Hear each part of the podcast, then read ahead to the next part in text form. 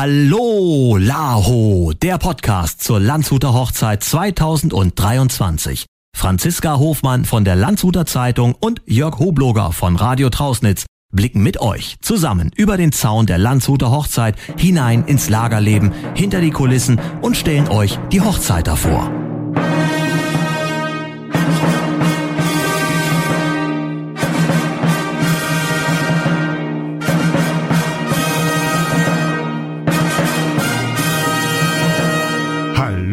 Laho wird euch präsentiert von Flottweg SE Vilsbiburg und dem Flughafen München. Liebe Zuhörerinnen und Zuhörer von Hallo Laho, vielen Dank für eure Feedbacks zu unseren ersten Folgen. Wir haben sehr gute Nachrichten, was die Tonqualität unserer Podcasts angeht.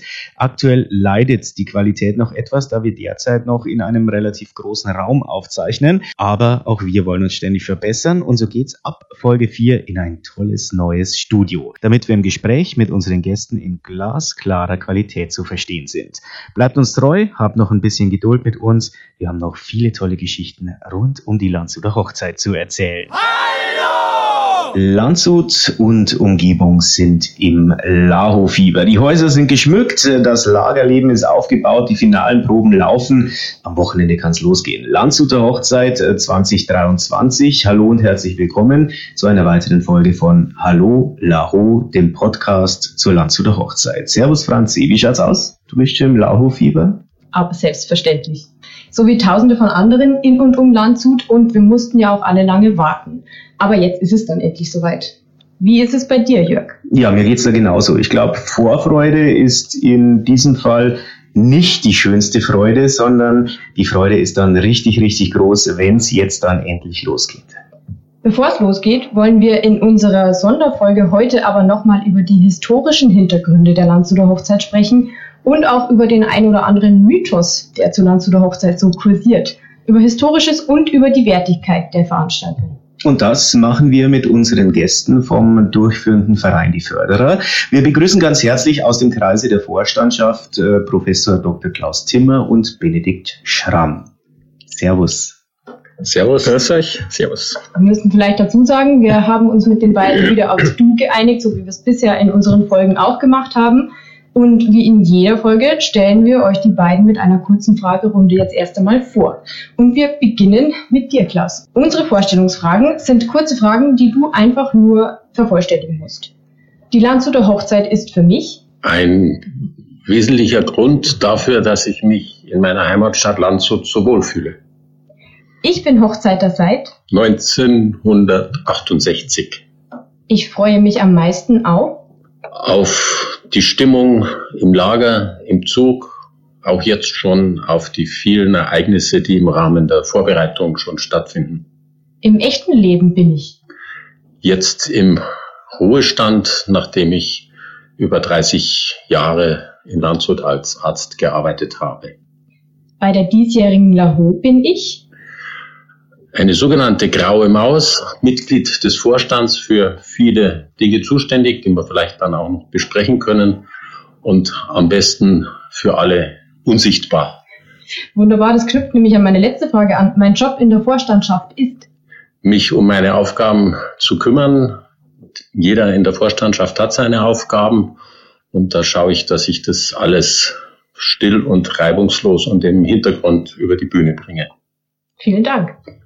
Selbiges darf uns jetzt auch der Benedikt beantworten.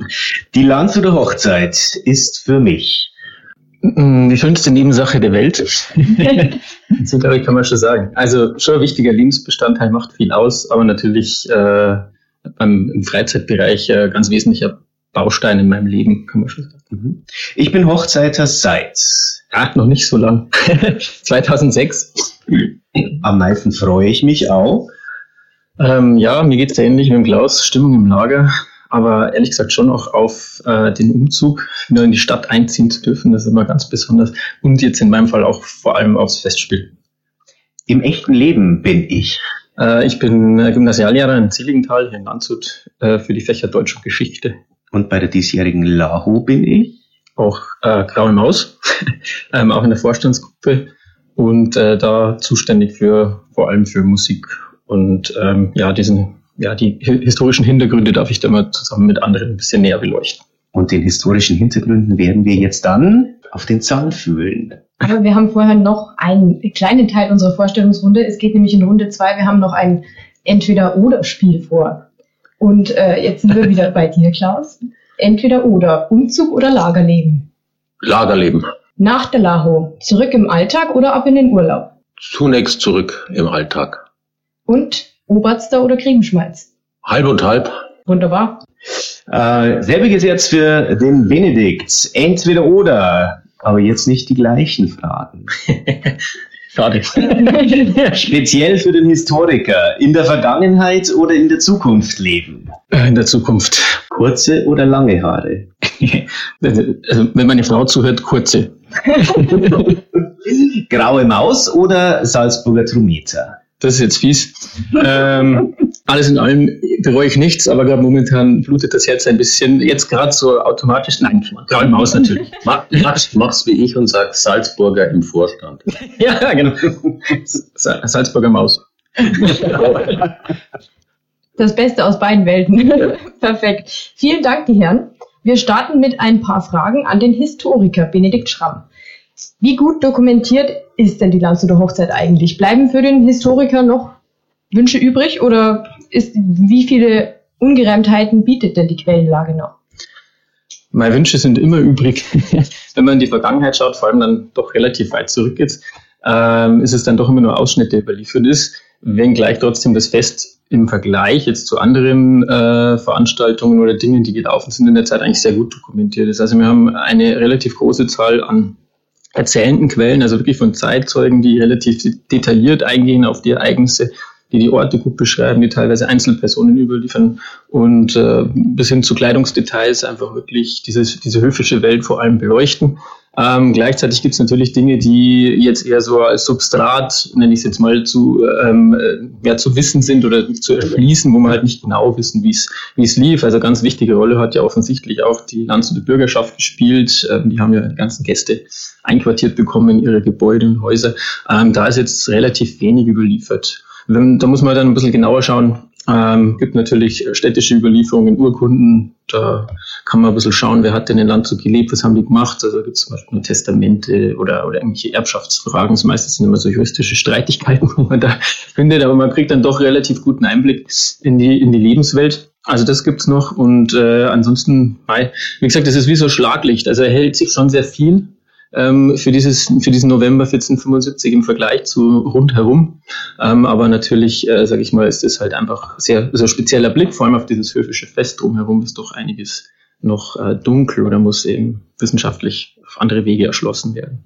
Waren sich da vielleicht die Leute der Tragweite damals schon bewusst, was hier passiert, was hier äh, für eine Hochzeit abgehalten wird? Hm. Das ist, glaube ich, eine schwierige äh, Frage, also aus der, aus der, aus der Jetztzeit, aus der Gegenwart ähm, heraus, das, das zu verstehen. Also ich denke, dass ähm, das mit Sicherheit ein ganz herausragendes Ereignis war äh, für die Geschichte der Stadt und auch der Menschen. Man muss sich ja nur überlegen, klar sind die jetzt ähm, im Durchschnitt auch ähm, früher gestorben. Ja, also wie oft passiert sowas denn? Also das ist tatsächlich ja eher ähm, äh, selten und äh, noch dazu jetzt eben mit diesem dieser, mit diesem großen Aden, äh, Auflauf an hohem Adel, der da in Landshut war, mit mit großem Gefolge, diese Freigebigkeit auch des Hofes. Der Herzog Ludwig der Reiche hat ja durchaus ähm, dann die Leute auch ähm, gut mitfeiern lassen durch die Möglichkeiten, die er da geboten hat mit Essen und Getränken.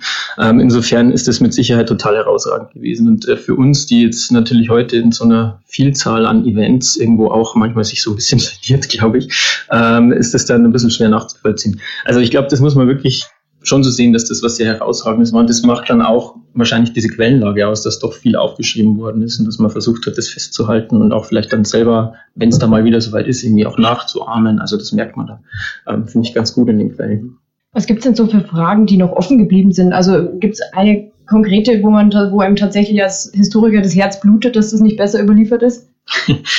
Ach, Mei, ich sage mal so, ein paar Details wären natürlich schon noch interessant. Ähm, mich interessiert ja so persönlich schon auch immer dieses Zeremoniell, wie das so abgelaufen ist, wie das dann in der Realität ausgeschaut hat.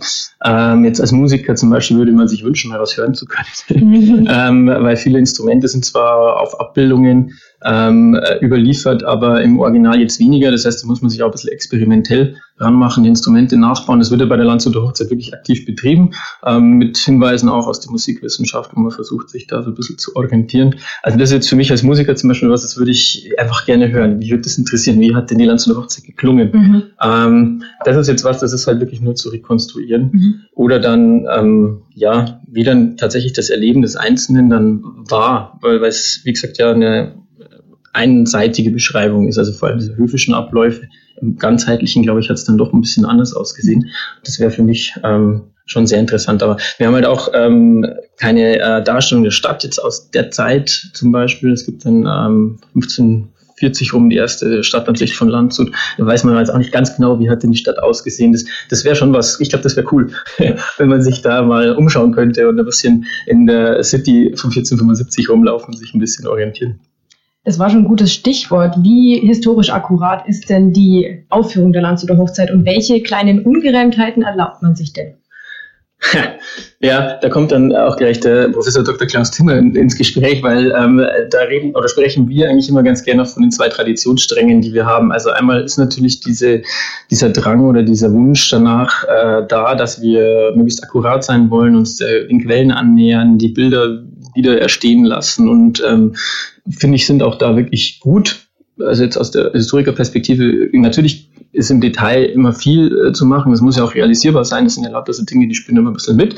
Ähm, Trotzdem, also das ist natürlich der Wunsch. Gleichzeitig ist es auch so, dass wir halt immer noch unsere Festtradition haben, unsere Vereinstradition jetzt seit 1903. Und der Traditionsstrang ist auch sehr stark. Das heißt, wir haben Gruppen, die schon sehr alt sind. Ähm, ich glaube, jetzt bei dieser Hochzeit zum Beispiel feiern die Posaunisten, Zinkenisten 70-jähriges Jubiläum, habe ich gesehen. Ja, sehr stark eigentlich. Das heißt, die gibt es schon wahnsinnig lang.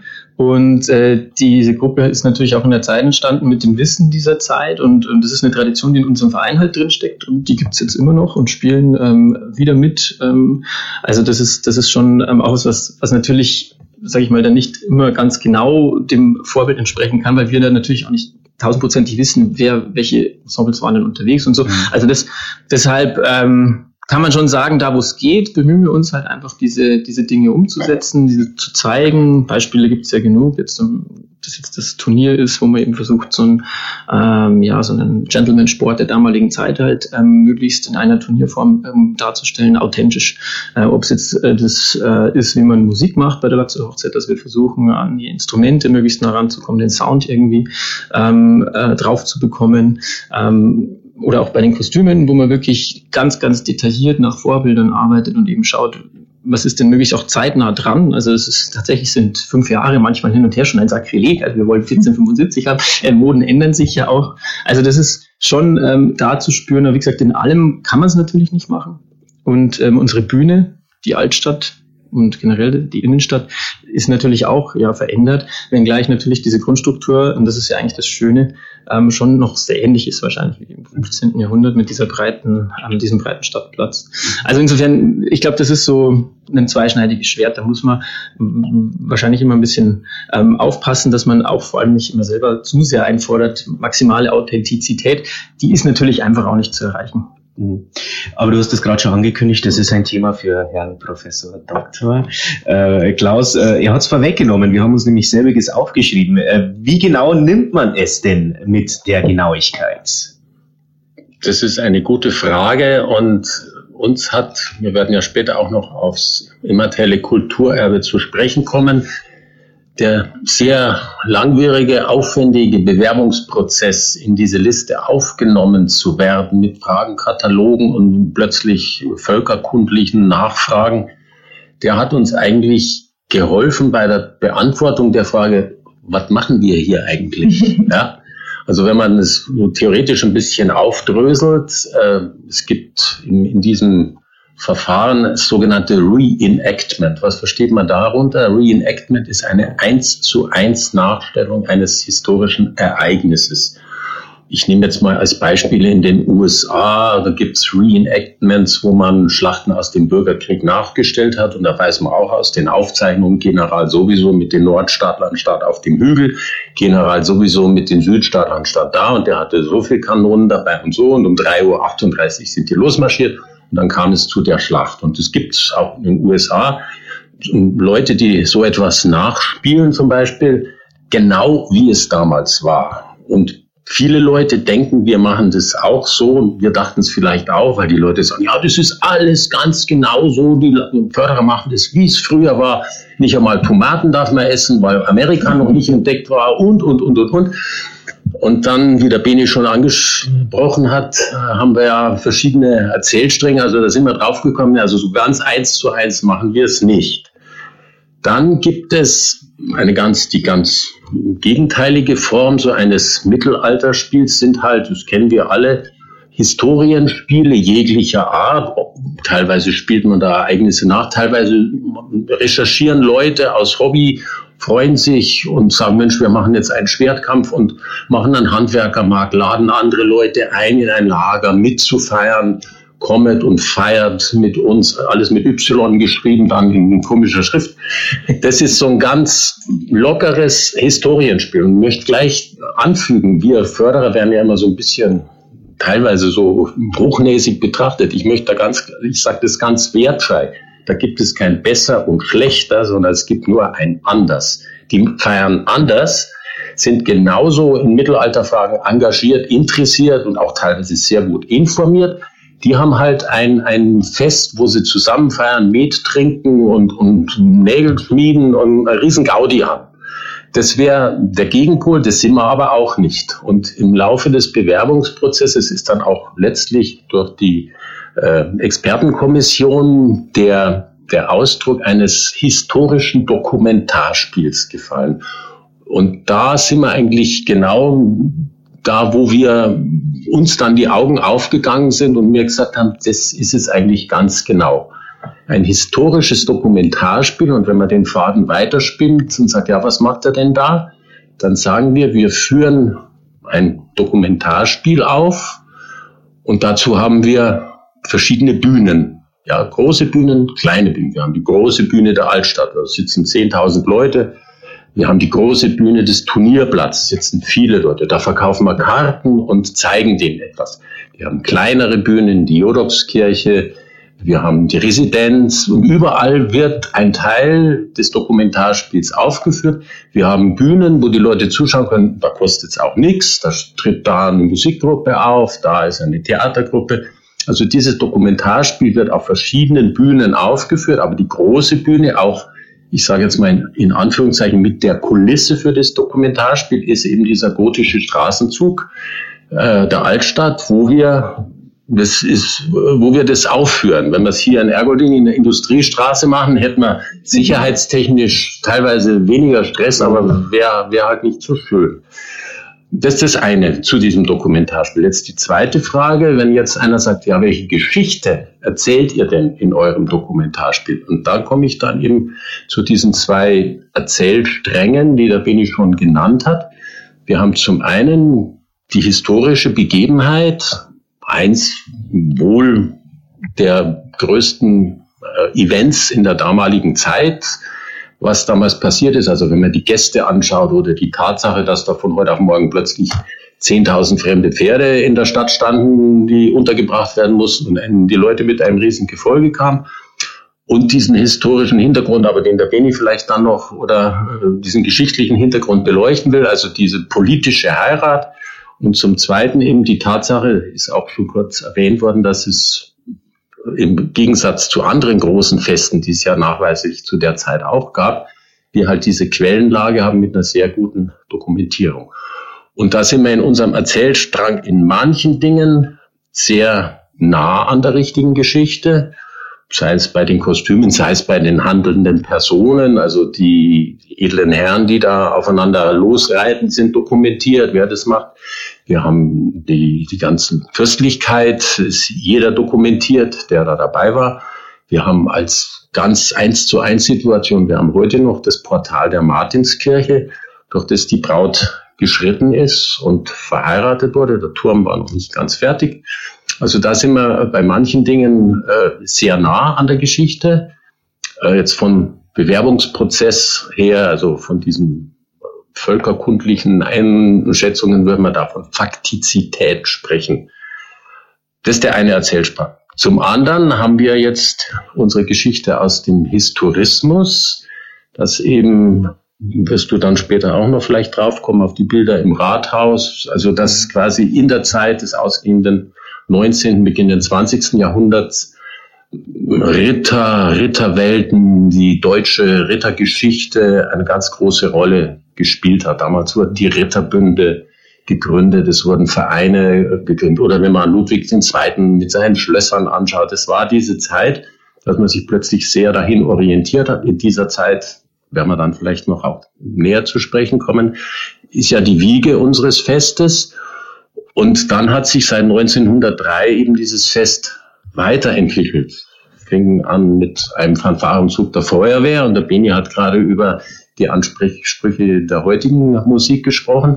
Und im Lauf der Festgeschichte sind halt auch dann ganz viele Ereignisse dazugekommen und das nennt man Fiktionalität. Was wir da dazu gebaut haben oder die unsere Vorgänger im Verein, das ist teilweise nicht eins zu eins dokumentiert. Aber und das war jetzt eben dann die Geschichte vielleicht seit 1975, wenn man so neue Aufführungsformate entwickelt hat, wurde äh, der Anspruch, das möglichst nah an der Quellenlage der Geschichte zu tun, wurde immer, also wurde immer stärker, dieser Anspruch. Ich nehme jetzt nur mal als ein Beispiel, das kann man ganz gut den, äh, den Entwicklungsstrang nachvollziehen, die Entwicklung der Fechtschule.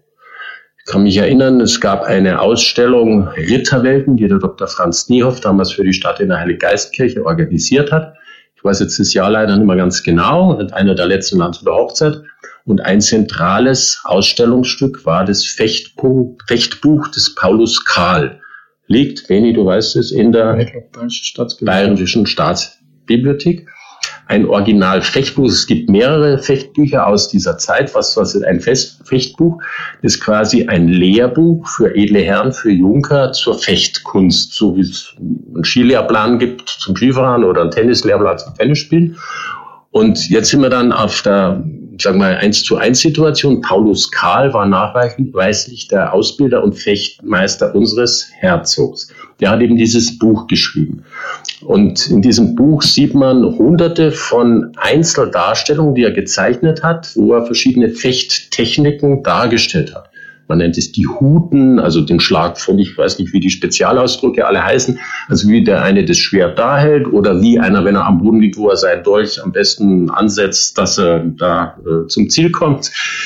Und aufgrund dieser Ausstellung damals, unter anderem, hat sich dann eben eine, ja, eine Aktion oder ein Projekt entwickelt, gefördert durch die Fechtabteilung der TGL Landshut und durch die Gruppe der Geharnischen, die also damals schon mit Bierhänderschwerten äh, aufgetreten sind, die dann gesagt haben, es wäre doch interessant, diese Fechtfolgen in live nachzustellen. Und man muss sich das vorstellen, die haben sich jedes einzelne Bild dann quasi im Training angeschaut, dann das nächste und dann wurde eine Bewegungssequenz nach der anderen nachgestellt und wenn man früher so Zeichentrickfilme gemacht hat und verschiedene Bilder ganz schön durchgehört, daraus ist jetzt quasi so eine, eine Bewegungsfolge entstanden aus diesen Abbildungen. Also, also was man auf der Fechtschule sieht, ist nicht einfach ein wildes Aufeinandergehaue, sondern es ist eine eins zu eins Nachstellung dieser Fechtszenen.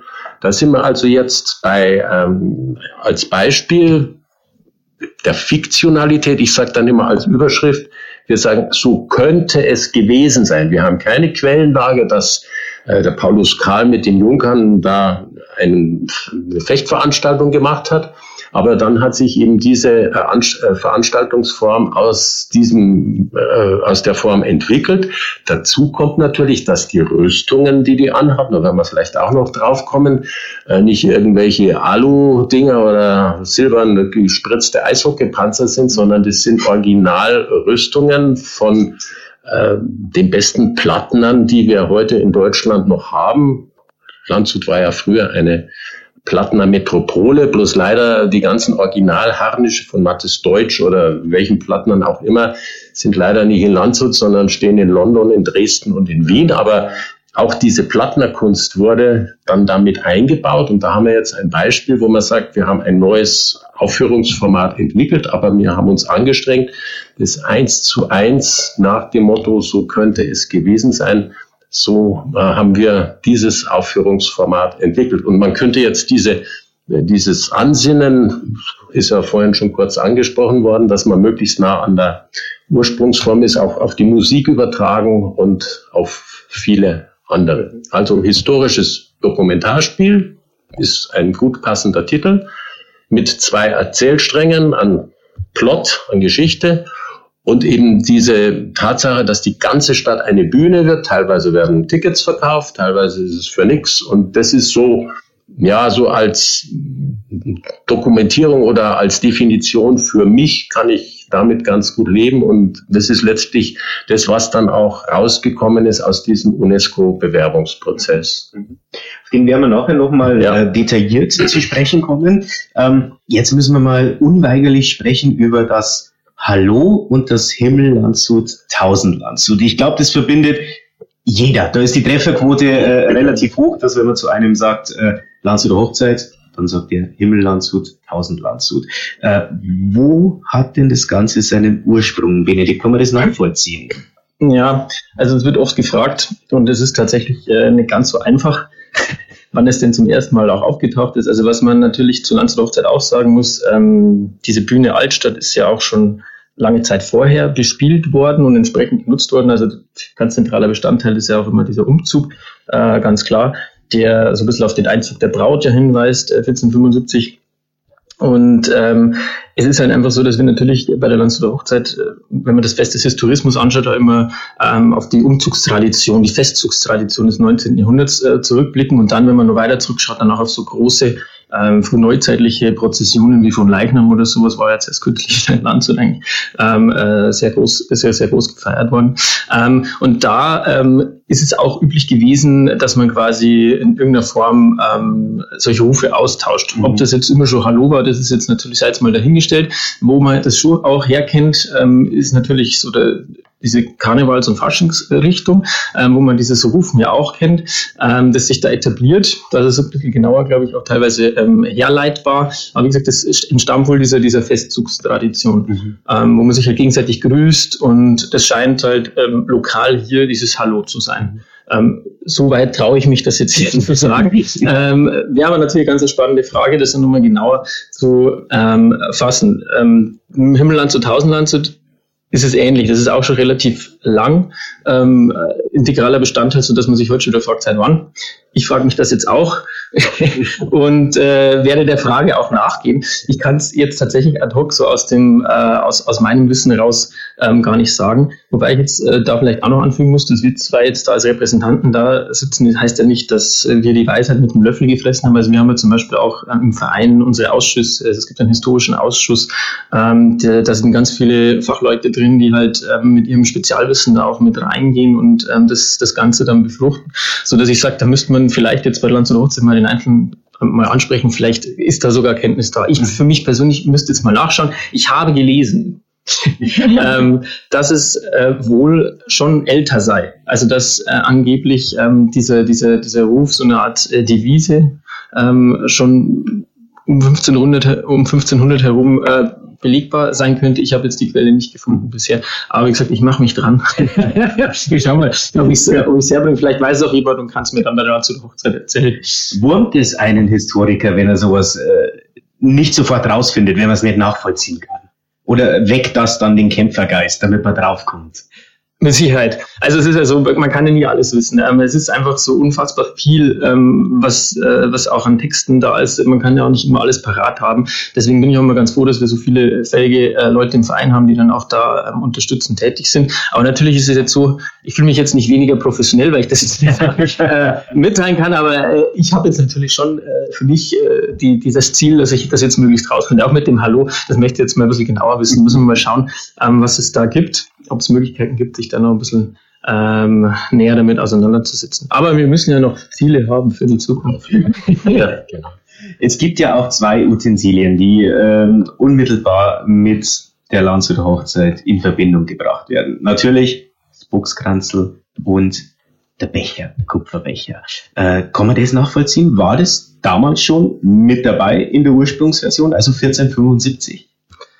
Äh, in beiden Fällen in der Form wohl nicht. Also man muss vielleicht ein bisschen differenzieren. Das Buchskranzel ist wieder so eine Festtradition eigentlich, die ist ab 1906 nachweisbar. Da hat äh, zumindest nach der Überlieferung, die wir im Verein haben, ähm, die, das war Bestandteil vom Festspiel. Röckels Töchterlein, äh, die Lisa Buchberger, hat 1906 ähm, als Kopfschmuck äh, sich ein Buchskränzchen aufgesetzt. Und das war recht hübsche und hat wohl offensichtlich Nachahmerinnen gefunden, ähm, sodass äh, das irgendwie dann so in, die, in, das Fest integriert worden ist und dann auch ähm, später von den Herren dann am, am, am Gürtel aufgetragen wird und auch hergeschenkt wird. Also das entstammt wohl dieser ähm, Geschichte, wenn man sich ein bisschen überlegt, wir sind ja im November, 1475, also was man schon kennt aus der Überlieferung von anderen höfischen Festen in dem Format, dass man schon natürlich mit, mit Blumen äh, bunte Bilder schon gelegt hat und solche mhm. Sachen oder auch versucht hat, eben Blumen zu streuen, auch die Tradition gibt es im 15. Jahrhundert schon, ähm, äh, versucht hat, mit, mit, Farben zu arbeiten. Da sind wir natürlich im November ein bisschen äh, schlecht dran. Mhm. Und da ist der Buchs äh, jetzt so als immergrüne äh, Pflanze natürlich gar nicht so schlecht, das heißt, man kann es gar nicht ausschließen. Weil der Zünsler noch nicht da ist. ja, genau. Möglich, möglich. Nicht überliefert schwieriges Thema. Also deswegen, ähm, wie gesagt, es ist, es ist auf jeden Fall eine, eine, eine Festtradition, die halt äh, der Landshuter Hochzeit selber so ein bisschen entspringt, aber ähm, dass man so immergrüne Pflanzen auch ähm, verwendet hat äh, im November 1475 ist es jetzt nicht auszuschließen. Mhm. Ähm, und ähm, zum anderen, also Kupferbecher ist jetzt tendenziell weniger ähm, passend oder historisch jetzt im Sinne von 1475. Also wir haben ja höfisches Fest und ähm, bei Hof hat man schon ähm, natürlich Metallgefäße äh, gehabt. Die haben sie in der Regel eigentlich auch nicht am Gürtel getragen. Das ist halt für uns jetzt praktisch. Das ist jetzt so fest Tradition halt einfach. Ähm, das heißt, wenn man fürstliche Tafeln anschaut, auf ähm, in der Buchmalerei zum Beispiel ist da relativ viel überliefert, dann hat man natürlich hochwertige Gefäße aus Metall, meistens Silber, teilweise auch Gold je nachdem. Ähm, gerade in Landshut waren sie sehr stolz auf, ihren Silber, auf ihre Silberkammer ja, oben auf der Burg Trausnitz, war auch weit berühmt offenbar in der damaligen Zeit. Also so muss man sich das vorstellen, dass jetzt Kupferbecher am, äh, am Gürtel getragen worden sein, ist jetzt weniger plausibel. Also das einfachere Volk, da muss man klar sagen, das ist wohl eher Irdenware gewesen. Also wir sind ja eine Keramikregion und äh, da hat man wohl entsprechend dann ähm, Behältnisse gehabt aus dem Werkstoff. Und das ist ähm, einfach eine Frage der Kosten. Mhm. Muss man ganz klar sagen. Als die Franzi und ich äh, zum ersten Mal beieinander saßen und wir so die Liste der äh, möglichen Podcast-Gäste durchgegangen sind. Haben uns natürlich auch rumgefragt im, im, im, im Landshuter Leben und äh, da hieß es dann, hey, wenn ihr was Geschichtliches haben wollt, dann braucht ihr den Schramm. äh, haben wir jetzt da sitzen. Äh, woher kommt denn die Faszination für dieses Geschichtliche? Hm, wie soll ich sagen? Also ich muss ganz ehrlich sagen, das erste, woran ich mich selber jetzt erinnere, wo, wo ich sage, das hat mich fasziniert, da wollte ich nachher mehr wissen. Das ist jetzt erstaunlicherweise tatsächlich eine Landshut-Hochzeit, die ich als Kind gesehen habe. Und ähm, das hat mich fasziniert und da wollte ich tatsächlich auch im Nachhinein äh, viel wissen, offensichtlich. Und meine Eltern waren jetzt schon auch, sind noch beide äh, geschichtsinteressiert und haben dann entsprechend auch ein bisschen ein äh, Feedback geben können und ein bisschen ein Input. Und ähm, also wir haben ja Burgen angeschaut oder sowas. Als, als, als Kinder und Jugendliche waren wir da schon in der Richtung so ein bisschen unterwegs und das hat mich eigentlich schon sehr früh fasziniert. In der Schulzeit habe ich dann ein bisschen tief gehabt, würde ich jetzt mal sagen. Da war es dann nicht, nicht ganz so, dass ich sage, das muss es jetzt sein. Da war nicht, auch nicht jetzt unbedingt der Berufswunsch schon immer. Ähm, aber es hat mich schon immer so ein bisschen begleitet, habe auch gern historische Sachen gelesen. Also es kann schon sein, dass so eine Landshochzeit einen kleinen Kick gegeben hat in die Richtung.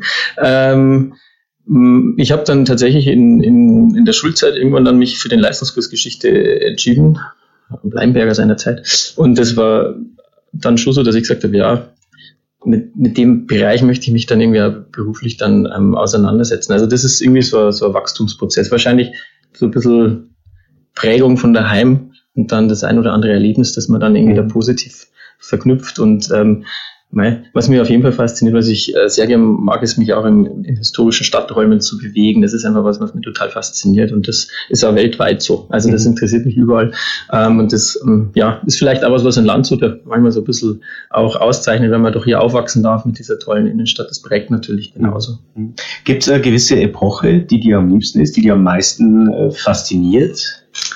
Ja, also am intensivsten beschäftigt habe ich mich tatsächlich freiwillig äh, schon im 15. Jahrhundert oder sagen wir jetzt im, im weitesten Sinne Spätmittelalter, ähm, auch gerade regionalgeschichtlich, weil ähm, also vorher hatte der, der Klaus schon angesprochen, er hat auch diese tollen Landes, äh, Landesausstellungen, schon, die tollen Ausstellungen hier in Landshut gegeben, ähm, die damals der Dr. Franz Nierhoff mit seinem Team da gestaltet hat. Das waren schon tolle Schauen, wo man ganz tief halt äh, eindringen können, so in diese Sphäre und äh, habe mich dann ja selber ähm, versucht, äh, mit, mit Themen aus der Zeit auseinanderzusetzen und mich da einzuarbeiten. Also jetzt bei mir jetzt beispielsweise St. Martin als, als Sakralbau. Ähm, und ja, meiner wächst man dann natürlich so rein, das 15. Jahrhundert oder ich sage mal diese, dieses lange Jahrhundert der reichen Herzöge. Ähm, das ist schon das, das Zentrum, was mich total fasziniert. Aber ich muss ganz ehrlich sagen, es ist schon breiter gestreut. Also ich habe schon auch ähm, äh, ja, neueste Geschichte interessiert mich schon auch, also beziehungsweise so das 20. Jahrhundert, ähm, diese Verwerfungen, also da, da gibt es auch schon sehr spannende Fragen für einen Historiker, wo man sich auch ähm, damit auseinandersetzen kann. Also das ist nicht so eindimensional. Aber jetzt natürlich durch die Tätigkeit dabei in den Förderern ist jetzt wieder brutal in Richtung 15. Jahrhundert gegangen. Das ist schon aktuell, ja. Das war ein gutes Stichwort. 15. Jahrhundert. Ähm, kurzer Realitätscheck für uns. Wir genießen ja bei der Aufführung der Landshuter Hochzeit alle Annehmlichkeiten der jetzigen Zeit, spielen aber ja mit dem Flair des Mittelalters. Wie muss man sich das denn vorstellen? Wie war das denn damals 1475 wirklich? Wie hat es in der Stadt gerochen? Wie hat es ausgesehen?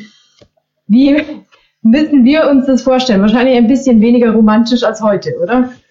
Mai, also ich sag mal so, der, der, der, das landläufige Bild vom Mittelalter, also diese, diese dunkle Zeit und äh, das alles gestunken haben muss ohne Ende und so weiter, das ist da vielleicht sogar ein bisschen ahistorisch. Also ähm, da, da sind noch viele Stereotypen dabei. Also wenn man mal ein bisschen genauer schaut, ist es schon so, dass man ähm, im 15. Jahrhundert und gerade für Landshut ist das auch dokumentiert, schon durchaus äh, einige Ordnungsvorschriften hat und Sauberkeitsvorschriften und ähm, es ist auch dokumentiert, wie in den Häusern Ordnung gehalten worden ist und versucht hat, Hygiene ähm, äh, ähm, in irgendeiner Form halt an, an den äh, Tag zu legen und auch ähm, für sich selber dann entsprechend ein gutes Leben zu haben. Also was man zum Beispiel weiß, ist, dass das Pflastern der Straßen eine ganz große Bedeutung gehabt hat in Landshut schon zu Beginn des 15. Jahrhunderts. Die ganze Altstadt ja offensichtlich ja gepflastert worden, wahrscheinlich weitere Teile auch gäbe es jetzt mit Sicherheit Leute, die das noch genauer wissen, aber das ist dokumentiert. Ähm, das ist schon mal so ein Zeichen. Dann gibt es Vorschriften, wie sollen Fassaden ausschauen, ähm, äh, dass, die, dass die Stadt eine gewisse Gestalt hat. Ähm, es gibt schon Städtebau, es gibt Überlegungen, wie kann ich denn so einen Platz anlegen. Auch als Folge des Stadtbrandes gab es dann natürlich die Bauauflagen. Mhm. Genau. Also das sind schon so Dinge, wo ich sage, ähm, da steckt schon ein Strukturplan dahinter. Ich glaube, man macht den Fehler, wenn man die unterschätzt im 15. Jahrhundert. Also wenn man es bautechnisch anschaut, dann ist St. Martin was, was man heute nicht mehr genehmigen würde. Das haben die schon ganz gut hingebracht eigentlich. Und ähm, das, äh, denke ich, ist auch, was so Hygiene und so weiter betrifft, äh, auch nicht so äh, arg, wie man sich es manchmal vorstellt. Natürlich ist schichtabhängig, diese Frage der, des sozialen Status, der Möglichkeiten, die ich habe. Aber man hat auch damals sehr wohl schon gewusst, ähm, was schädlich ist und was jetzt weniger schädlich ist. Aber wenn jetzt, sage ich mal, das Wissen in manchen Bereichen natürlich noch nicht so weit. Und klar, es hat schon immer so sein, seine Richtigkeit. Ähm, wenn man ähm, offene Fäkalgruben hat, dann riecht es unangenehm. Das ist halt mal so. Ähm, das muss man einfach in der damaligen Zeit sich auch also vorstellen. Gleichzeitig ähm, ist ja wohl in einer gewissen Weise Abfall entsorgt worden und so. Also das heißt, ich glaube, man muss ein bisschen differenzieren. So schlimm, habe ich es nicht. Und äh, was man schon äh, sagen muss, ist, dass auch wirklich Wert gelegt worden ist einfach auf die Erscheinung der Stadt. Also das ist, glaube ich, was, was man auf jeden Fall schon auch sagen kann und da auch diesen ganz finsteren Bild ein bisschen entgegenhalten. Also man hat schon überlegt, wie sollen die Häuser ausschauen, was ist repräsentativ, was ist schön, ähm, hat Wert gelegt auf, auf Kunst, auf ähm, die Ausgestaltung auch von Details, wo man sagt, da sind wir vielleicht heute in der 0815 ähm, alles schaut gleich aus, Mentalität äh, weltweit, vielleicht sogar ein bisschen weiter weg wie, wie damals. Ähm, das muss man vielleicht auch ja, dem 15. Jahrhundert ein bisschen zugute halten. Wir haben es ja vorhin schon kurz angesprochen, die Hochzeit zwischen dem Herzog und der Prinzessin hatte damals ja weniger romantische als politische Gründe. Wie war denn damals die, die Lage in der Welt 1475 und was hatte, was war der Hintergrund dieser Hochzeit? Ja, da kann ich jetzt natürlich weit ausholen. also, na, also ich meine, da muss man wahrscheinlich auch wieder so ein bisschen den, den, das Große und Ganze sehen, aber vielleicht auch so ein bisschen das Kleine, ähm, was, was vielleicht für, für, für, für Bayern oder jetzt in Bayern-Landshut in dem Fall wichtig ist, dass wir nur in der Zeit der Teilherzogtümer sind. Das heißt, ist eine gewisse Konkurrenz natürlich auch da zwischen den ähm, Herrschaftsbereichen. In der damaligen Zeit äh, spricht man noch von dem Ter Territorialisierungsprozess. Also das heißt, es bilden sich so größere Staaten aus, schon langsam innerhalb des Heiligen Römischen Reiches, das so ein bisschen als große Klammer außenrum ähm, äh, vorzustellen ist, mit dem Kaiser in der Spitze, der in Landshut zu Gast war 1475. Ähm, das heißt, da gibt es schon die ein oder andere Schererei, Konkurrenz äh, und so weiter. Und dennoch ist dieser hohe Adel so ein bisschen Family. Man kennt sich, man ist vielfach verwandt äh, miteinander. Ähm, das ist eine ganz spannende Geschichte eigentlich, wie die immer zusammenkommen, immer wieder gerade zu diesen großen höfischen Festen. Das ist mal das eine. Ähm, Dynastie spielt also eine wichtige Rolle. Wo positioniere ich meine Familie? Mit wem komme ich zusammen? Und äh, da sind wir dann auch schon beim politischen Heiraten. Das ist natürlich schon einmal Frage des Anspruchs, welche äh, Partner kriege ich daher. Und das ist natürlich ganz spannend, dass man da eben doch relativ weit weggegangen ist jetzt, ähm, eben an den äh, polnischen Königshof und dort die ähm, ja, Hedwig als älteste Tochter des polnischen Königs dann äh, bekommen hat, die durchaus ja andere Chancen auch gehabt hätte. Also der Matthias Corvinus von Ungarn hätte die auch ganz gern geheiratet zum Beispiel. Kann ich gleich, vielleicht gleich drauf kommen. Der spielt da in der Geopolitik der damaligen Zeit noch ein bisschen eine Rolle. Ähm, ja, insofern ähm, ist es äh, natürlich sehr politisch und ähm, man hat natürlich wahrscheinlich den Wunsch nach einer Rangerhöhung auch damit verbunden. Gleichzeitig ist halt natürlich so, dass man in einer gewissen ähm, politischen Gefährdungslage sich auch äh, befunden hat, wenn man sich anschaut, dass ähm, wir haben ja heute auch wieder so ein bisschen das Gefühl, dass die Welt unsicherer wird und man nicht genau weiß, wie es jetzt weitergeht. Vielleicht ist das so eine kleine Parallele, ohne das jetzt vergleichen zu wollen. Ähm, also gerade zur Mitte des 15. Äh, Jahrhunderts fällt ja so als Bastion Konstantinopel, also das heutige Istanbul, ähm, dann ans Osmanische Reich endgültig. Die dringen weiter vor, die Türken, wenn man äh, dann in den Quellen liest.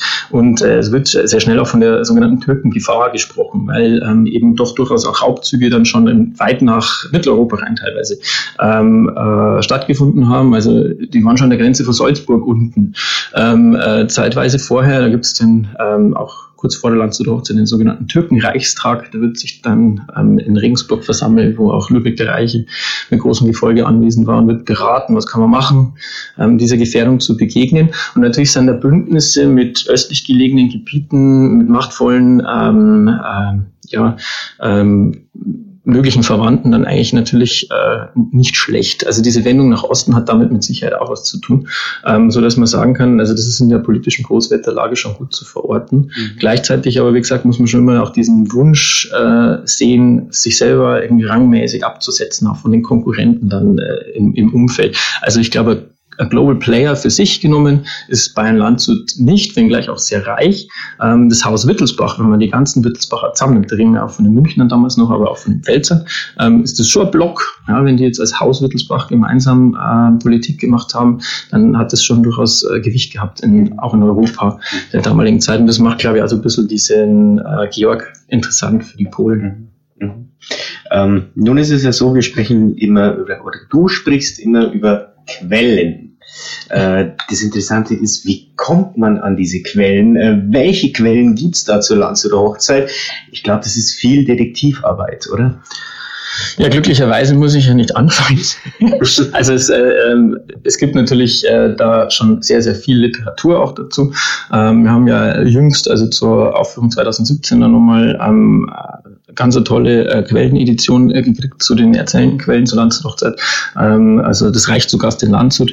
Heißt, äh, das Buch ist von zwei ähm, Wissenschaftlern, die in München an der LMU auch ähm, arbeiten, ähm, erstellt worden. Einer davon ist auch bei uns jetzt im historischen Ausschuss mit drin. Ähm, das ist äh, super wertvoll. Ähm, das ist ediert, heißt, es liegt ja quasi gedruckt vor, zwar in der alten Sprache, aber so aufgeschlüsselt, dass man damit wirklich gut arbeiten kann. Das ist natürlich eine tolle Sache, weil da ist dann für uns Umsätze, sage ich jetzt mal, im Verein halt natürlich viel Material da, wo man schauen kann. Also das sind unsere Hauptquellen. Wie gesagt, ähm, wenn man die Großwetterlage anschauen möchte, gibt es natürlich auch viel Literatur. Das heißt, wir machen entsprechend auch äh, Literaturrecherche, wenn wir was wissen wollen. Da gibt es einiges.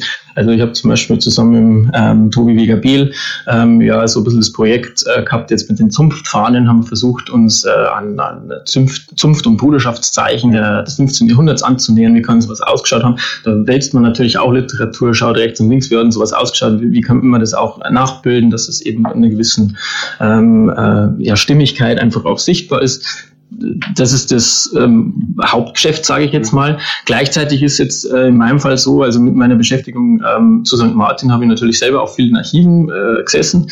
Bayerisches Hauptstaatsarchiv, natürlich auch Stadtarchiv Landshut, wo wir die städtische Überlieferung haben.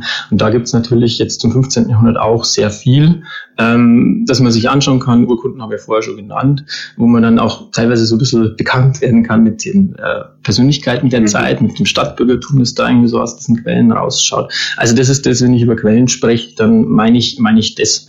Und ähm, wie gesagt, ich bin ja nicht der Einzige bei weitem und äh, lange nicht, der sich damit auseinandersetzt. Also wir haben im Verein ja Leute, die wirklich auch zu Hochzeitsthemen promoviert haben. Also das ist ähm, äh, schon super, was halt einfach auch alles da ist. Und wir haben natürlich auch intern unser eigenes Archiv im Verein, wo man dann auch die Vereinsgeschichte wieder ein bisschen ähm, genauer anschauen kann und entsprechend sich da annähern. Das sind natürlich schon große Bestände und das ist jetzt für einen allein sowieso nicht, aber auch, glaube ich, langfristig noch genug da, um da zu forschen und sich da noch intensiver damit auseinanderzusetzen. Freut man sich da richtig, wenn äh, man mal wieder auf eine Quelle stößt oder irgendwoher eine Quelle auftaucht, die man so noch nicht kannte, die Neues an den Tag bringt? Das muss doch ein Feiertag sein, oder? Ja, das ist schon spitze. Wobei das natürlich sehr selten ist, wenn man ehrlich ist. Also, ähm, was, was ich total faszinierend fand, ist tatsächlich jetzt 2017, dass noch so viele erzählende Quellen irgendwo geschlummert haben, ohne dass wir jetzt da Kenntnis gehabt, davon jetzt, äh, gehabt haben davon jetzt hier in Landshut. Äh, das ist echt ein Meilenstein, muss man echt sagen, mhm. ähm, weil man halt einfach nur mehr andere Blickwinkel kriegt von Leuten, die in anderen äh, Zusammenhängen nach Landshut gekommen sind. Das ist schon cool. Ähm, das ist mal das eine mir ist ein bisschen so gegangen, ich habe ich hab natürlich auch geschaut, Parallelhochzeiten, ja, was gibt's da so? Und es gibt äh, schöne Beschreibung von der Hochzeit vom Papa von Georg, also von Ludwig dem Reichen, der ähm, äh, ja in den 1450ern geheiratet hat und ähm, eben mit der Amalie von Sachsen da ähm, sich äh, auch in Landshut ähm, äh, verehelicht hat. Gefeiert haben die allerdings nur in Ringsburg und da gibt es äh, Regensburger Beschreibung dazu. Und das ist eigentlich ganz spannend. Ähm, die haben an Fasching geheiratet, also das war wohl im Februar, ähm, und haben auch entsprechend dann die Festivitäten dann ähm, so karnevalsmäßig auch ein bisschen angelegt, auch wieder mit Tanz und so. Und das ist halt schon echt super, wenn man dann sieht, wie ist denn das eigentlich gewesen, wie haben die mhm. das gemacht und äh, wie lief das da, welcher Anspruch war da, da welche Gäste hatten die und das ist natürlich dann schon recht cool, wenn man, wenn man sowas dann findet, was jetzt auch vielleicht so in der Gesamterzählung noch nicht so mit einbezogen worden ist. Das habe ich eigentlich ganz, ganz cool gefunden. Wenngleich, wie gesagt, viele Leute ja da immer wieder was herbringen und finden und dann auch wieder den Verein dann bereichern mit Wissen. Kommen wir zurück vom, äh, von der Hochzeit vom Papa zum Hochzeit, zur Hochzeit vom Sohn. Gibt's denn zur Lau 1475 einen persönlichen Lieblingsfakt bei dir, wo du sagst, der ist vielleicht gar nicht so bekannt, aber das ist mein Lieblingsfakt, der ist für mich am spektakulärsten. das ist schwer zu sagen, ehrlich gesagt. Also es gibt so ein paar ähm, Klassiker, sage ich mal, jetzt zum Beispiel dieses äh, Wein in der Braut, aber ich glaube, äh, da kommen wir vielleicht eh nochmal drauf. Mhm. Ähm, ich ich fand es immer ganz äh, äh, witzig auch zu sehen, wie denn wirklich gefeiert worden ist. Und da gibt es eine ganz eine nette Quelle. Ähm, das habe ich jetzt schon tatsächlich öfter erzählt und das ist ja bei uns im Verein jetzt schon durchaus bekannt, diese Anekdote, aber ich finde sie trotzdem witzig, weil es halt einfach zeigt, dass das echte Menschen sind, die da agieren. Und zwar hat ein äh, Graf von Zimmern im äh, Gefolge der Württemberger Herzogin, wenn ich mich noch richtig erinnere, ähm, das Fest auch miterlebt und hat da wohl offensichtlich auch äh, ein bisschen gefeiert, war am nächsten Tag dann viel zu spät dran, äh, ist zu, zu spät und wohl noch etwas angeschlagen zum Dienst erschienen und zu einem Überfluss hat ihn dann quasi beim Dienstantritt oder kurz vorher noch ein, ein ähm, ja, Bettler oder zumindest ein Angehöriger der Unterschicht irgendwie mit Essen besudelt. Und das wird halt dann beschrieben oder steht halt in der Quelle drin, ich glaube, ich seinen Enkel aufgeschrieben hat, dann das den brutal ausgelacht haben die ganze Zeit. Äh, aber auch die äh, Herzogin ihn offensichtlich dann äh, jetzt ungeschoren hat davon kommen lassen. Aber er natürlich so den Spott hatte in dieser, in dieser, in dieser Geschichte. Und das finde ich halt eigentlich ganz nett, weil man ansonsten ja immer vor allem diese höfischen äh, Zeremonien, die super spannend sind, ja, beschrieben haben und da halt wirklich so einen, so einen, so einen ganz einen subjektiven, individuellen äh, Einblick und Ausschnitt einfach mhm. dann irgendwie. So ist das Leben. Genau so ist es. Klaus, hast du einen Lieblingsfakt, wo du sagst, hey, ja, das macht's für mich aus. Ich hatte jetzt gerade ein bisschen Zeit für Überlegen, wie der Bene geantwortet hat, aber ähm, wenn ich es einfach mit einer Überschrift versehe, ist es ein solch Gedön äh, als Fakt. Das ist ja auch ein, aus den Quellen entnommen. Ich kann es jetzt nicht, möglicherweise nicht authentisch rezitieren, aber es hält es herrscht ein solch Gedön, dass man sein eigen Wort nicht verstand, auch in der Kirche. Jetzt, wenn wir bei der Musik sind und vielen Trommeten und viel Gebläse. Und ich glaube, das hat auch noch das Gekreische der Braut äh, überklungen, oder wie war das in der Quelle? Ja, also das heißt tatsächlich, äh, dass in dem Moment, äh, also während der Trauung halt draußen dann auch dieses ja. Gedön eingesetzt hat, genau. dass man sein eigen Wort nicht ja. hören mochte. Und wenn ich das auf die heutige Zeit übertrage, das ist ja wirklich Stimmung und Pauken und Hallo und da bläst jemand und da hörst du Dudel sagen, es ist nach wie vor ein Gedön und das finde ich schon eine Tatsache, die wir ganz gut in die heutige Zeit mit rübernehmen. Es gibt sogar eine, eine Edition an gängigen, an vielen gängigen äh, Land, also Musikstücken, die seit jeher äh, in, bei der Landshuter Hochzeit aufgeführt werden, editiert von Hubert Gruber und Bernd Zöttl. Die, Hubert Gruber ist immer noch ein, ein Teilnehmer und maßgeblicher Berater auch bei musikalischen Fragen. Und die beiden haben mal zusammengetragen, auch äh, schon äh, recherchiert, was ihnen aus der Zeit passt. Und was man halt immer wieder in allen möglichen Formen, wenn man durch Landshut geht, wiederholt sich ja schon mal das eine oder andere Lied und dann hat man dann natürlich auch schon so seine Lieblingsschlager, wo dann ganze Tribünen schon fast mitgrölen und äh, diese ganzen, also die Noten dazu gibt's in einem ein Musikheft, äh, das heißt ein solch Gedön. Und wenn man das zusammenbringt, finde ich das schon äh, ganz äh, ein lustiges oder interessantes Phänomen. Mhm. Ja. Da ist die Aufführung der Logo absolut historisch akkurat, was das Gedön angeht. Ja, mehr oder weniger. Also laut war es und es war offensichtlich damals, so wie heute, schon was los in Landshut. Mhm. Ja. Viele wollen mitmachen bei der Hochzeit. Es gibt aber nur eine begrenzte Anzahl, ich glaube 2500 in etwa. sind es in etwa. Aber die Frage aller Fragen, wie wird man Hochzeiter? Wie kommt man dazu, meine Herren? Fange ich an. Äh, Klaus, du bist voll im Fluss hier. Du kannst Im Flow. Still im Flow. Man muss hier gemeldet sein. Es gibt, oder uns gleich mal grundsätzlich entscheiden tut, einer unserer Ausschüsse, das ist der Besetzungsausschuss und der Vorsitzende Stefan Hertel, Ursi Wohlgemuth. Und dann gibt's unterschiedliche ähm, ja, Vorgehensweisen. Fangen wir mal mit der einen. Wir haben sehr viele traditionelle oder etablierte Gruppen, ja, die da dabei sind. Ich nehme jetzt mal das Trausnitzer Fähnlein. Das ist die Gruppe der Armbruster. Eine unserer, einer der ersten Vereine 1903, die schon bei der ersten Aufführung mit einer riesenlangen Tradition. Und es ist seit dieser sind wir wieder bei dieser, also Armbruster sind in den Chroniken, glaube ich, nicht so arg groß. Ja, aber in der Form, also eher was aus dem Historismus. Und diese Gruppe der Armbruster setzt sich zusammen aus dem Armbrustverein oder der Gilde äh, Kausitzer Fähnlein. Und das ist ein Verein und da hört jemand auf und dann fängt wieder jemand an. Und wenn ich jetzt das so als Beispiel nehme, äh, ist es nicht so, dass wir von außen sagen, wir müssten jetzt unbedingt da einen neuen Armbruster, sondern die besetzen sich quasi selber oder machen an den Besetzungsausschuss Vorschläge und sagen, da hätten wir jemand, den schlagen wir vor. Das ist also jetzt nicht so, dass das ganz von frei und dann sagen wir, wenn der alle anderen Kriterien erfüllt, Haare, äh, wenn ein Landshut oder eine Landshut-Umgebung lebt und wenn ihr den vorschlagt und wenn wir das Kostüm haben, dann ist der dabei. Anderes Beispiel, Fahnenwerfer von der Tradition immer letztlich Handballer der TG Landshut. Macht ja Sinn, werfen, fangen, Handball kann ja irgendwie zusammenpassen. Da ist es quasi auch jetzt nicht ein Gesetz, aber das ist eine feste Gruppe, die auch trainieren und die sportlichen Fähigkeiten haben. Da wird ein oder werden welche Mitglieder älter und sagen, das kann ich nicht mehr, ist mir zu anstrengend. Dann holen die aus, meistens aus ihren Handballern wieder neue Junge, die da begeistert sind und schlagen das dann vor. Das sind so Beispiele, dass man quasi Gruppen mehr oder weniger sich selbst besetzen oder Vorschläge machen, die der Besetzungsausschuss, wenn alles passt, auch abstimmt. Dann haben wir aber natürlich viele Gruppen, äh, die, wo die Teilnahme altersabhängig ist. Das heißt, da ist die Teilnahme nicht wie bei den äh, Armbrüstern jetzt auf längere Zeit mehr oder weniger gesichert, sondern Kinder sind bis zwölf und wenn du aus dem Kinderalter raus bist, kannst du halt nicht mehr als Kind bewerben. Und, und das Gleiche gilt für die Junker und Edeldamen. Und da haben wir natürlich eine gewisse Fluktuation. Das bis dahin letztes Mal noch eine, jemand Edeldame war, aber vom Alter passt jetzt nicht mehr. Dafür war bei der letzten Mal ein Mädchen noch 15, aber ist jetzt in Edeldamenalter und sagt so, da will ich jetzt mitmachen. Und da ist es eben so, dass wir nach wie vor sehr, sehr viel mehr Bewerbungen haben, als wir Kostüme haben. Und dann haben wir ja sieben Wochenenden uns im Besetzungsausschuss zusammengezogen, also vier Wochenenden am, im Januar und drei Wochenenden immer Samstag früh 8 Uhr bis Sonntag abends 20 Uhr.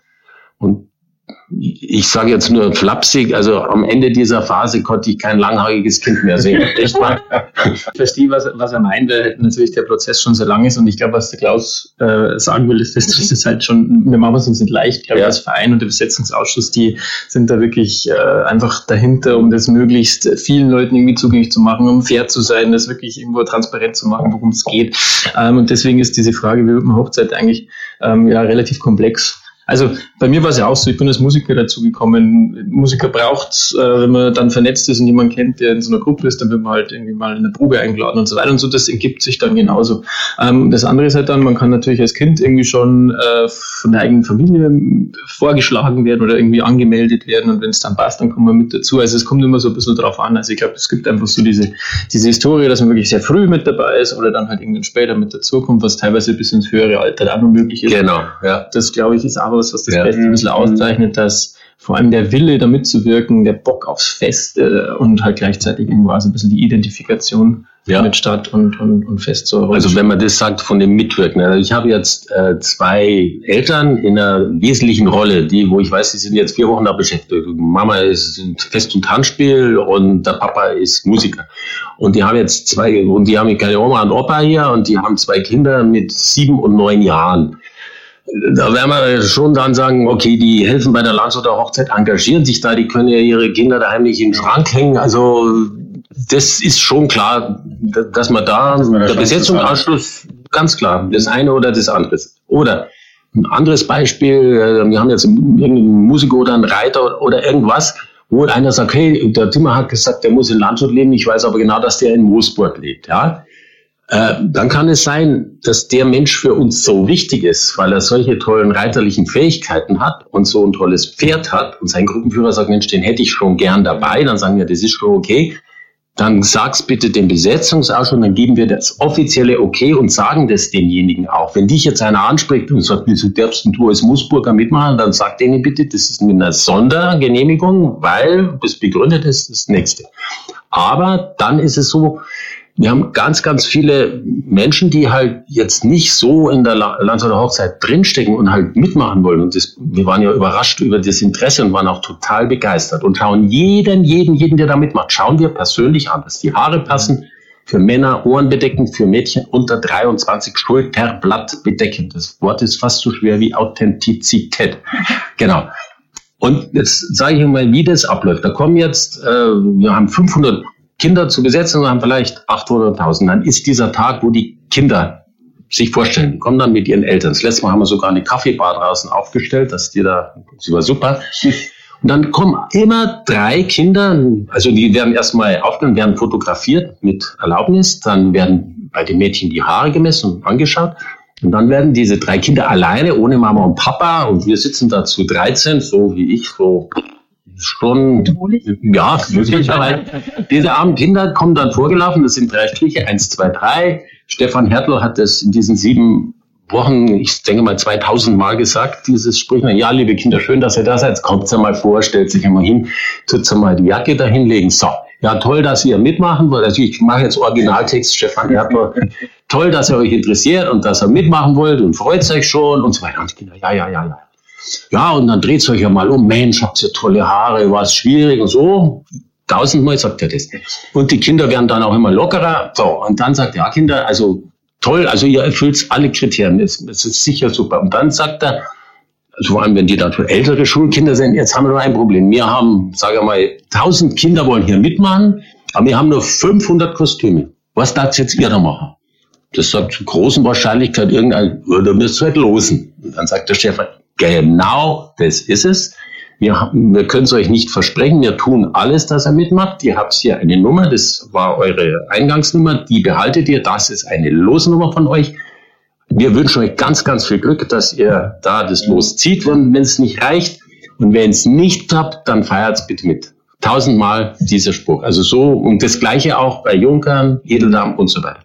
Und wir konnten wirklich diesmal sehr, sehr viel, also von meinem Gefühl, unheimlich vielen Mitwirkenden, auch vor allem Kindern, die sonst nichts mit der Landshuter Hochzeit zu tun haben, glaube ich, schon eine Freude machen. Wir haben dann eben gelost. Kann mich nur an eine Situation erinnern. Da haben wir plötzlich drei hintereinander aus Essenbach gelost. Da habe ich gesagt, ist das ein Nest oder was? ja, das ist halt, das, so ist halt die Losnummer. Und dann ist es noch, bei diesem ganzen Bewerbungsprozess sind die zwei Damen aus dem Fundus da. Auch beim Losen, die haben genau die Nummer. Und dann sagen, sagen wir, ja, jetzt haben wir das Kind ausgelost, 1,56 Meter groß. Ein Blick an die Fundus, habt ihr da nur ein Kostüm? meistens nicken, aber besonders ist dann das der ausgelost, dann sagen die, beim besten Willen, die ist zu groß oder der ist zu klar. Also so ist dieser Prozess, aber das ist dann letztlich dieses Losverfahren, was ich ansprechen wollte und dann auch das mit den Sondergenehmigungen, dass es also durchaus Menschen gibt, die hier nicht leben, aber aufgrund einer besonderen Befähigung oder des besonderen Antrages dann mitmachen können.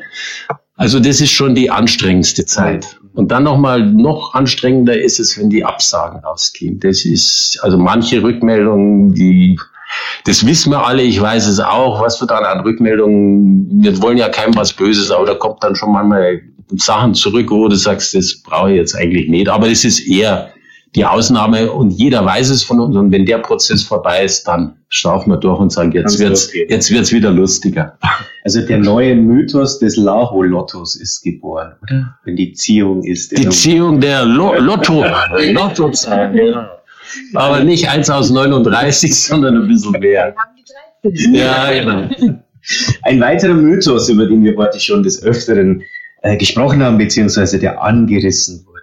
Die weinende man hat sie Gott sei Dank trotz Gedön, wie wir vorhin ja. gehört haben, vielleicht nicht weinen gehört, aber die Frage an den Historiker Benedikt, was ist denn dran? Hat sie jetzt geweint oder hat sie nicht geweint? Können wir das jetzt endlich mal klären? Äh, na, also in den Quellen steht drin, äh, das ist so. Wir haben jetzt mittlerweile eine zweite, was belegt ist, seit 2017, ähm, wo ähm, auch erwähnt wird, dass extra nochmal der Organist angewiesen worden ist, quasi in die Tasten zu hauen, damit äh, das, das heißt tatsächlich das Schreien ähm, nicht so gehört wird. Ähm, man kann dem allerdings natürlich was, was entgegenstellen und zwar, dass es halt natürlich so Hochzeitserzählungen gibt, so Topoi, ähm, die halt da irgendwo dazukehren. Und man sagt ja heute noch immer so lang, landläufig, äh, auf einer Hochzeit muss gewonnen werden, weil sonst soll's nicht. Ähm, das ist vielleicht also ein bisschen in dem Kontext mitzudenken, dass halt gewisse Rituale einfach irgendwo sein müssen. Wir haben halt diese Erzählung schon an anderen Stellen auch. Ähm, für mich stellt sich jetzt schon dar, das sind zwei komplett unabhängige Quellen, die jetzt das da berichten und irgendwie, wenn man sich so ein bisschen reifer setzt, man kann sich ja vorstellen, dass das natürlich äh, irgendwo vielleicht ein harter Moment war für das Mädel. Mhm. Äh, wenngleich, wie gesagt, man muss da einfach auch sagen, die sind dafür erzogen worden, man, man steckt nicht. Also das ist wirklich einfach schwer zu beantworten, aber wie gesagt, wir haben zwei ganz klar eindeutige Überlieferungen, wo es drin steht. Insofern gehe geh ich jetzt schon mal davon aus, dass zumindest irgendwas dran sein mhm. muss. Und das Sprichwort, hat's gehalten. Die Braut hatte immerhin geweint. Wie ging's weiter nach der Ehe? Wie, wie, wie ist das Ganze ausgegangen? Happy End oder wo sind die beiden gelandet? Ja, ähm, wie, wie man ja so grundsätzlich weiß, äh, entsteht ja aus der Beziehung dann tatsächlich ähm, letztlich äh, der Untergang von Bayern Landshut, weil er kein legitimer Erbe diese, ähm, aus dieser Ehe hervorgeht, der jetzt irgendwie dieses ähm, Haus oder diese Familie ähm, quasi fortgeführt hätte. Am Ende kommt es sogar zum Krieg, weil ähm, man sich quasi nicht einig ist, wie diese Erbfolge vonstatten gehen soll, der tatsächlich sehr verheerend war. Das unterschätzt man manchmal ein bisschen. Also das ist schon ziemlich hoch hergegangen. Also da hat einiges gebrannt in, in diesen Kampfhandlungen. Also das war schon hart.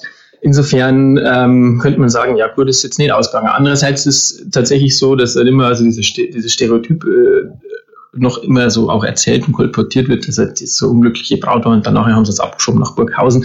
Äh, das ist so jetzt historisch betrachtet auch nicht korrekt, weil äh, man damals ähm, einfach den Damen auch einen eigenen Hof zugestanden hat und der war nicht schlecht ausgestattet in Burghausen. Also die hat schon ganz gut gelebt und was auch belegt ist, das kann man quellenmäßig ähm, nachvollziehen, dass sie zahlreiche Geschenke erhalten hat, immer wieder Aufmerksamkeiten bekommen hat aus Landshut. Falken sogar. Ja, dass sie sich ähm, gegenseitig natürlich besucht haben, dass äh, Jagden stattgefunden haben, wo man gemeinsam äh, teilgenommen hat, beziehungsweise dann die Jagdbeute auch wieder übergeben worden ist. Also so ritualisierte mhm. ähm, dynastische Ehen sind halt einfach so geführt worden. Also insofern ähm, kann man jetzt nicht sagen, dass das jetzt irgendwie völlig gescheitert oder unglücklich gewesen ist. Man hat auch Beispiele in der Zeit, wo man halt wirklich weiß, dass Frauen schlecht behandelt waren, also wo es dann teilweise geflohen sind, also wirklich aus der Zeit. Und das ist jetzt da in Landshut zum Beispiel jetzt nicht der Fall. Also es scheint ähm, für die Zeit äh, ganz normale, sehr hochstehende ähm, Ehe gewesen zu sein. Kinder haben es auch gerückt, aber eben keinen männlichen Erben, der das Erwachsenenalter erreicht hätte, was dann letztlich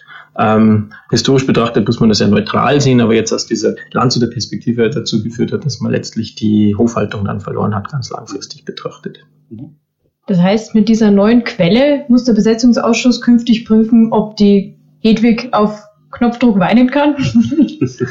ja, wir, wir, wir trauen ja nicht. wir, wir ziehen ja an St. Martin vorbei, freuen uns über das Glockengeläut und äh, lassen die Braut äh, aus dem Wagen äh, rauswinken. Beim ähm, Abschlussgottesdienst hat bis jetzt noch jede gefallen. Das wollte ich sagen. ähm, da braucht man den Knopf gar nicht drücken. Das ja. ist für uns alle total berührend immer. Oder für die allermeisten, behaupte ich jetzt mal. Und die Bräute, die ich da erleben durfte bisher, waren da auch jedes Mal sehr nah am Wasser. Verständlich. Ich glaube, wir könnten noch eine Stunde weiterreden, aber wir müssen langsam zum Ende kommen. Wir bedanken uns ganz, ganz herzlich bei den beiden Herren von den Förderern für diesen Einblick und auch für diesen tiefen Blick in die Geschichte und auch in die Geschichte des Kulturerbes. Aber jetzt abschließend, wie groß ist denn die Freude, dass es endlich losgeht? Die Freude ist jetzt schon da, weil ich die, muss ich auch sagen, die jetzige Vorbereitungszeit, weil ich in vielen, ob ich jetzt im Stall bin oder unterwegs bin, die Begeisterung, die vor der Zeit, die genieße ich schon dermaßen. Und das ist mindestens so ein Genuss und ein Erlebnis wie dann die vier Wochenenden und die ja, naja, wenn man es so lange macht wie ich, schon sich immer wiederholen. Natürlich ist die Freude immer groß und das berühmte Gefühl, was mich auch ergreift, was jeder zweite oder jeder Lands- oder Hochzeiter sagt, was ist denn so toll, das ist der Einmarsch mit dem Zug, wenn es mhm. ein bisschen bergab in die Altstadt geht und St. Martin Leute, das ist, ja, kann ich, das zwar sagt jeder, aber es ist so und das, da freue ich mich auch drauf. Benedikt? Ja, also mir geht's endlich mit Klaus. Ähm, die die, die Freude ist irgendwie jetzt doch schon äh, lang irgendwo da. Man merkt halt einfach auch in der Stadt, wie es äh, schon sehr frühzeitig zu vibrieren begonnen hat, findet sich ehrlich gesagt gut. Wir sind natürlich in unserem, in unserem äh, Süppchen natürlich drin und haben viele Hochzeiten auch im Umfeld, aber ich finde, dass man es generell spürt, dass sich alle freuen jetzt auf diese Veranstaltung und echt richtig Lust drauf haben.